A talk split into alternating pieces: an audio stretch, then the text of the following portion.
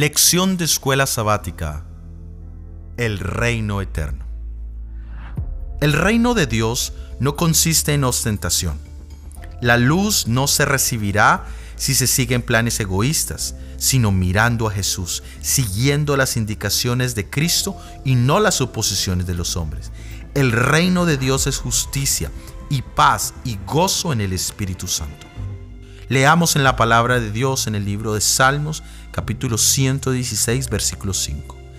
Clemente es el eterno y justo, compasivo es nuestro Dios. Hagamos todas las transacciones comerciales en justicia, recordando que todos debemos compadecer ante el tribunal de Cristo, porque está escrito, vivo yo, dice el Señor, que toda rodilla se doblará ante mí y toda lengua confesará a Dios entonces cada uno de nosotros dará cuenta de sí mismo a Dios.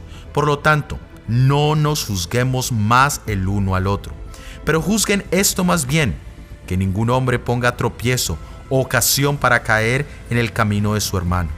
No sea pues vituperado vuestro bien, porque el reino de Dios no es comida ni bebida, sino la justicia, la paz y el gozo en el Espíritu Santo ¿Qué atributos caracterizan el reino de Dios?